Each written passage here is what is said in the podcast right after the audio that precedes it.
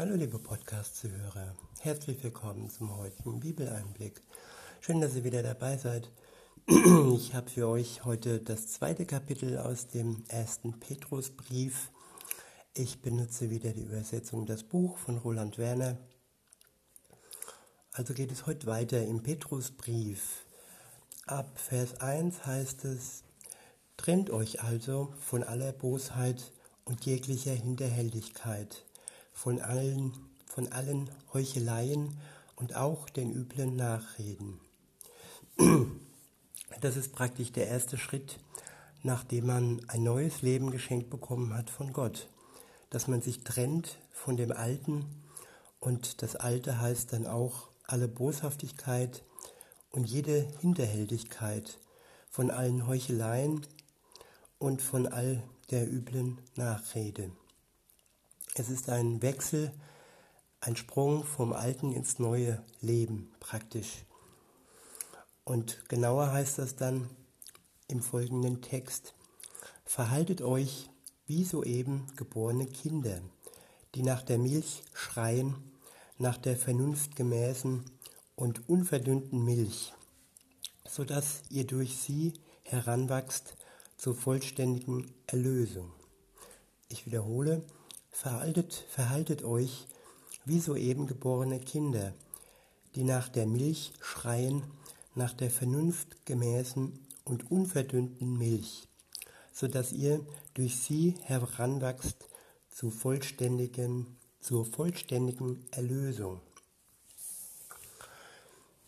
Ja, nach der unverdünnten Milch und die Milch heißt hier das Wort Gottes, ja, die Bibel, das Alte und Neue Testament, das ist unsere Nahrung, das ist die Nahrung, nachdem man sich zu Jesus hingewandt hat und mit ihm ein neues Leben begonnen hat. Und es heißt hier auch ähm, zur vollständigen Erlösung. Man kann also nicht nur einfach so sagen, ja Herr, ich möchte mit dir ein Leben beginnen, vergib du mir, ich danke dir, dass du mich reingewaschen hast durch dein Blut und danach ist dann alles wie beim Alten. Nö, dann muss ich schon etwas tun. Erstens, indem ich die Milch zu mir nehme, die unverdünnte Milch, die unverdünnte Wahrheit Gottes und das tagtäglich und nicht nur ab und an. Und das freiwillig und so, wie wenn man eben die Milch braucht, wie wenn man nach, einer, nach der Milch schreit. Man schreit nach der Milch, weil man durstig ist als Säugling, als Neugeborener. Und man schreit nicht nach der Milch, weil man denkt, ja, ich habe jetzt Lust drauf. Oder ja, eben es ist eine fundamentale äh, Bestandteil, es ist ein fundamentaler Bestandteil eines jeden Christen, dass er die Milch täglich unverdünnt zu sich nimmt. Und un unverdünnt heißt auch, dass man sich ins Wort Gottes nicht allzu sehr reinreden lässt. Es gibt viele, die das Wort Gottes verwässern und die ihm Dinge hinzufügen, sei es in Büchern. Ich möchte jetzt nicht alle Bücher in Frage stellen, aber in erster Linie sollten wir uns schon mit der Bibel beschäftigen und wenn mit zusätzlichen Büchern, dann eben schon im Blick auf der Unverdünntheit und auf der wahren Botschaft dann auch in diesem Buch, dass eben das Bild und die Wahrheit in der Bibel dadurch nicht verfälscht wird oder nicht verdünnt wird. Weiter heißt es, tut das, wenn ihr gemerkt habt, dass der Herr voller Güte ist. Ich finde, das ist ein sehr, sehr wichtiger Vers, wir sollen dies tun erst dann und nicht vorher, sondern erst dann, wenn wir gemerkt haben, dass der Herr voller Güte ist. Die Entscheidung und die Nachfolge Jesu und auch die Veränderung und auch das tägliche Lesen in der Bibel sollte aus Überzeugung heraus passieren, nämlich dann, wenn wir überzeugt worden sind, dass der Herr voller Güte ist. Und wenn ich davon nicht überzeugt bin, dann ist es eine halbherzige Sache. Natürlich kann es sein, dass wir durch das Bibellesen nach und nach die Güte Gottes erkennen, aber es geht hier vor allem um die Entscheidung für Gott und es geht nicht darum, einfach mal oberflächlich ähm, auf der Oberfläche zu planschen, ohne in die Tiefe zu tauchen. Wenn wir in die Tiefe tauchen wollen, dann nur aus Überzeugung heraus, dass wir eben wissen, dass der Herr voller Güte ist. In Vers 4 heißt es dann, Lauft hin zu ihm, er ist der Stein, der Leben schafft. Er wird zwar von den Menschen verachtet, doch Gott hat ihn auserwählt und sieht ihn als wertvoll an. Ich wiederhole, lauft hin zu ihm, er ist der Stein, der Leben schafft. Er wird zwar von den Menschen verachtet, doch Gott hat ihn auserwählt und sieht ihn als wertvoll an. Der Stein der Leben schafft. Stein klingt nicht äh, direkt positiv, aber an einer anderen Stelle heißt es auch, Jesus ist der Eckstein. Es ist der Stein, der für ein Fundament des Lebens extrem wichtig ist, auf dem alles ähm, obliegt und ohne ihn bricht alles zusammen. Ohne ihn macht nichts Sinn. Und dieser Stein, um auf den Text zurückzukommen, dieser Stein schafft Leben. Er schafft ewiges Leben, er schafft Erlösung und er gibt uns Sinn. Sorry, weiter heißt es, er wird, er wird zwar von den Menschen verachtet, doch Gott hat ihn auserwählt und sieht ihn als wertvoll an. Er, Jesus, der von den Menschen, von den Ungläubigen verachtet wird, er wurde von Gott auserwählt. Es ist sein Sohn und ja, er sieht ihn als wertvoll an. Ja, man, in erster Linie kann man denken, ja, ist ja eigentlich selbstverständlich, dass Gott seinen Sohn als wertvoll ansieht. Aber in der Welt ist es nicht immer so. Nicht jeder Vater sieht seinen Sohn als wertvoll an. Aber Gott, der Vater, sieht seinen Sohn, Jesus Christus, als wertvoll an. Weiter heißt es dann im Text, lasst euch selbst als lebendige Steine einbauen in das Haus das Gott errichtet, in den geistlichen Tempel. Ja, lasst euch, lasst euch zu einem heiligen Priestertum aufbauen und bringt geistliche Opfer dar, die Gott annehmen, angenehm sind durch Jesus, den Messias. Ich wiederhole nochmal. Lasst euch selbst als lebendige Steine einbauen in das Haus, das Gott errichtet, in den geistlichen Tempel. Jesus ist der Eckstein, Jesus ist das Fundament und wir dürfen uns in dieses heilige Haus mit einbauen lassen. Wir dürfen Bestandteil sein, wir dürfen die Lücke schließen, die ohne uns in diesem Haus wäre. Aber wir sollen auch lebendige Steine sein. Und hier wird das Bild schon veredelt es geht hier nicht um leblose Steine, es geht um lebendige Steine, die fest sitzen, die sich nicht äh, verwackeln lassen, aber dennoch ständig äh, lebendig sind. Und es ist eine Ehre, wenn Gott uns in dieses Haus mit integrieren möchte, das er errichtet. Und es ist auch ein geistiges Haus, bestehend aus dem Geist Gottes, und nicht nur aus irdischen Menschen zusammen mit Gott. Weiter heißt es, ja, lasst euch zu einem heiligen Priestertum aufbauen und bringt geistliche Opfer dar, die Gott angenehm sind, durch Jesus den Messias, den Messias. Es heißt hier, dass wir uns zu einem heiligen Priestertum aufbauen lassen. Ja, wir sind alle zu Priestern aufgerufen. Jeder, der gläubig ist, jeder, der den Geist Gottes innehat, ist gleichzeitig auch Priester. Und ähm, dass es so wie in der katholischen Kirche ist, dass man da zu lange studieren muss, die Bibel sagt das nicht.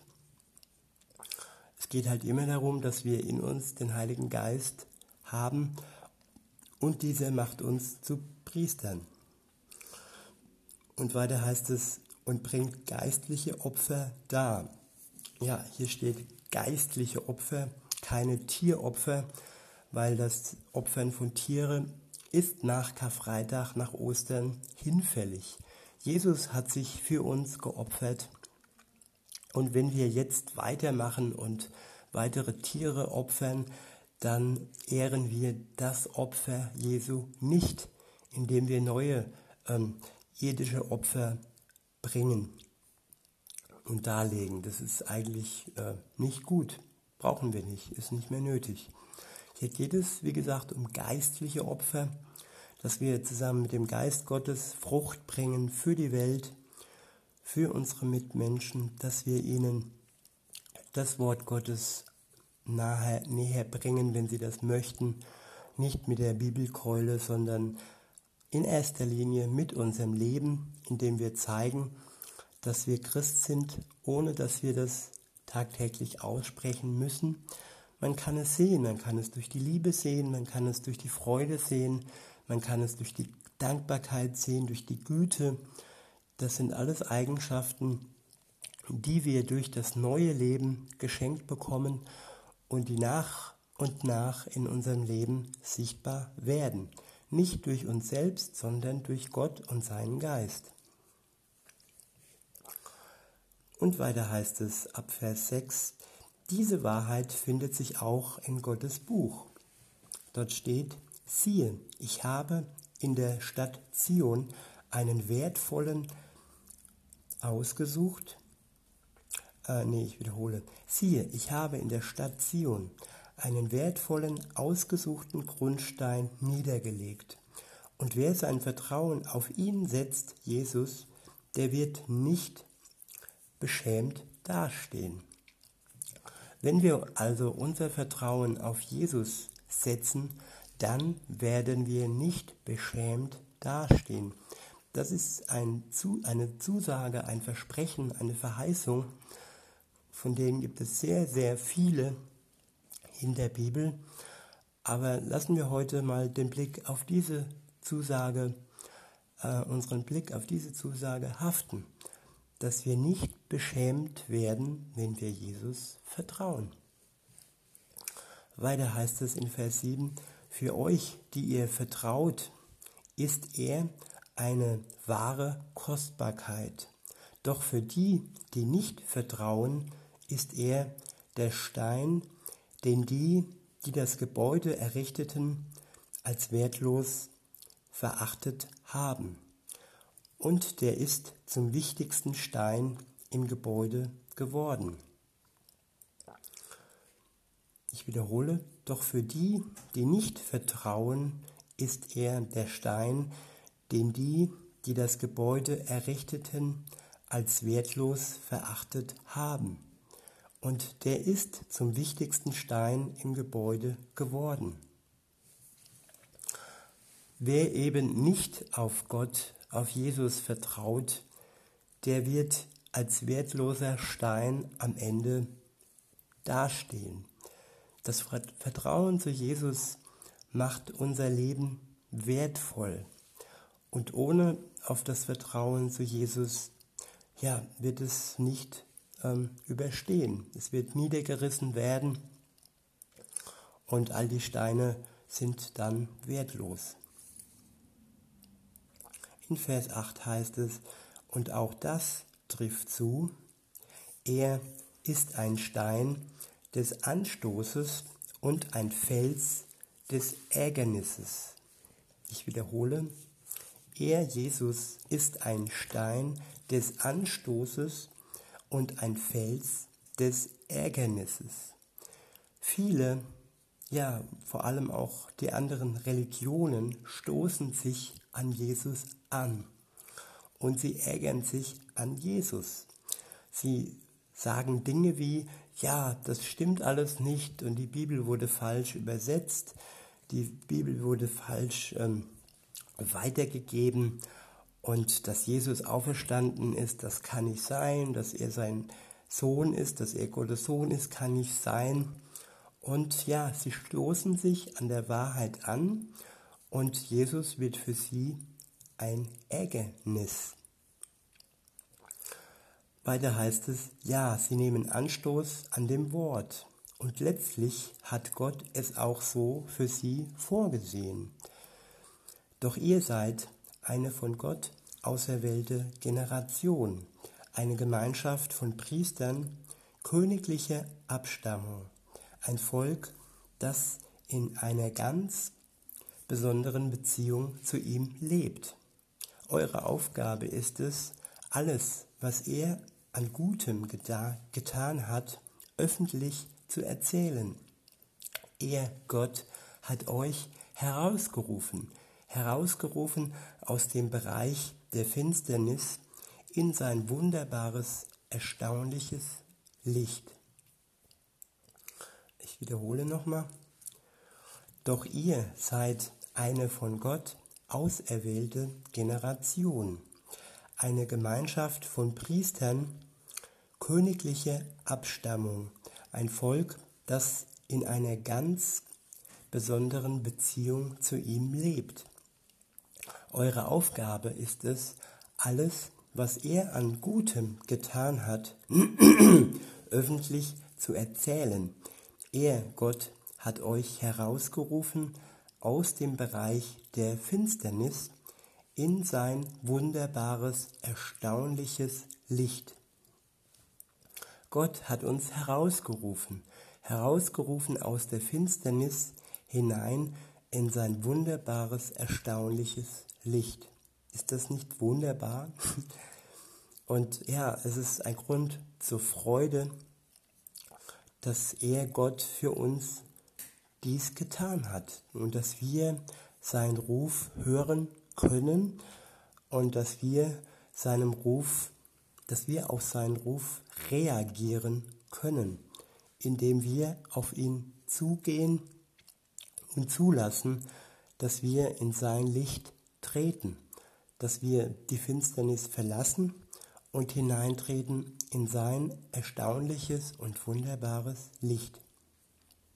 Weiter heißt es, ihr wart früher nicht Teil seines Volkes, jetzt aber seid ihr Gott Gottes eigenes Volk. Früher kanntet ihr sein Erbarmen nicht, doch jetzt habt ihr es selbst erlebt. Der nächste Abschnitt ist überschrieben mit Leben in der Welt. Meine lieben Freunde, ich ermutige euch, weil ihr ja nur vorübergehend in dieser Welt lebt und hier sozusagen Ausländer seid dass ihr euch dementsprechend auch verhaltet. Haltet euch fern von eigensüchtigen Begehrlichkeiten, die gegen euer inneres Leben ankämpfen. Ich wiederhole. Haltet euch fern von eigensüchtigen Begehrlichkeiten, die gegen euer inneres Leben ankämpfen. Es gibt da eigensüchtige Begehrlichkeiten, die gegen unser inneres Leben ankämpfen und auch gegen unser neues Leben, wenn wir es denn ergriffen haben, ankämpfen. Weiter geht's. Führt ein vorbildliches Leben mitten unter den verschiedenen Volksgruppen, unter denen ihr wohnt.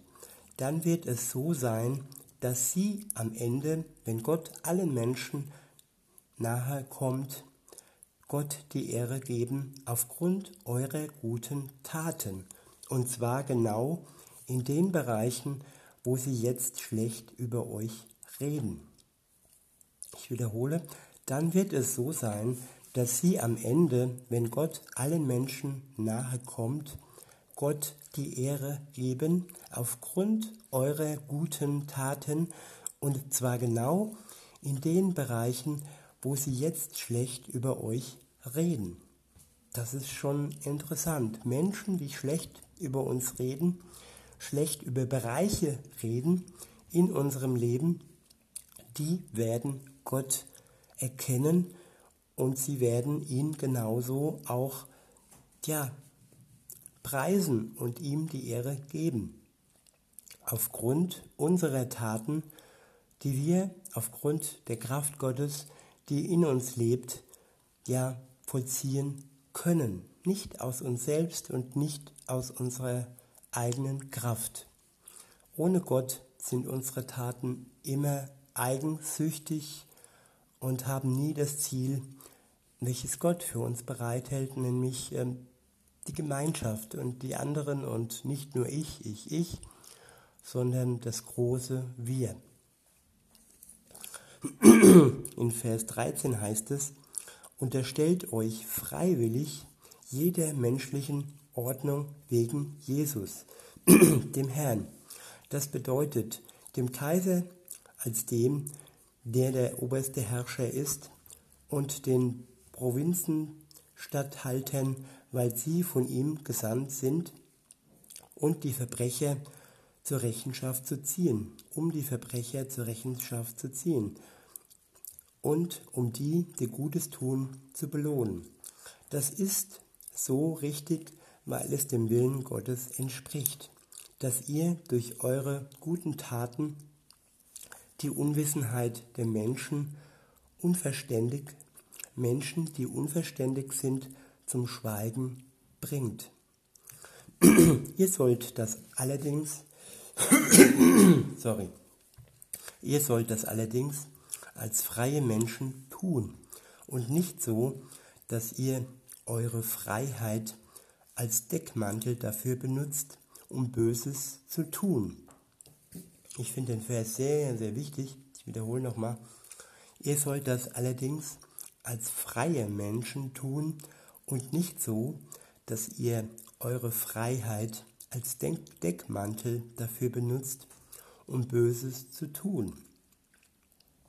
Nur weil Gott uns erlöst hat, nur weil Jesus uns vom Bösen befreit hat, von unserer Schuld befreit hat, dürfen wir nicht dies als Deckmantel ähm, benutzen, dass wir wiederum abermals Böses tun.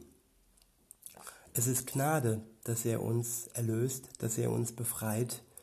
Und die Gnade darf uns nicht ähm, ja, unter den Deckmantel bringen, dass wir abermals Böses tun wollen.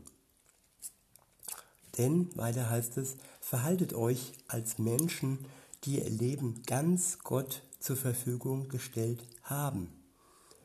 Ich wiederhole, verhaltet euch als Menschen, die ihr Leben ganz Gott zur Verfügung gestellt haben. Gott mag keine halben Sachen. Und so ist es eigentlich in jeder Beziehung. Wenn ich mich für einen Partner entscheide, wenn ich heirate, dann stelle ich ihm mein Leben zur Verfügung. Er ist dann meine bessere Hälfte. Und bei Gott ist es genauso.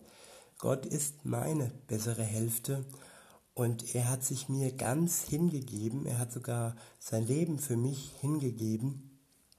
Und so ist es für mich selbstverständlich, dass ich auch mein Leben ihm ganz zur Verfügung stelle.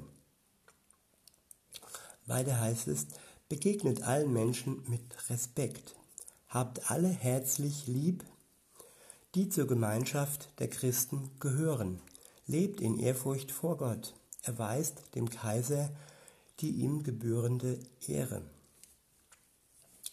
So viel zum ersten Teil. Ich werde dann morgen diesen Text fortsetzen und sage in diesem Sinne, ich wünsche euch einen schönen Tag und ich wünsche euch viel Freude, seid geborgen in Gott und bis denne.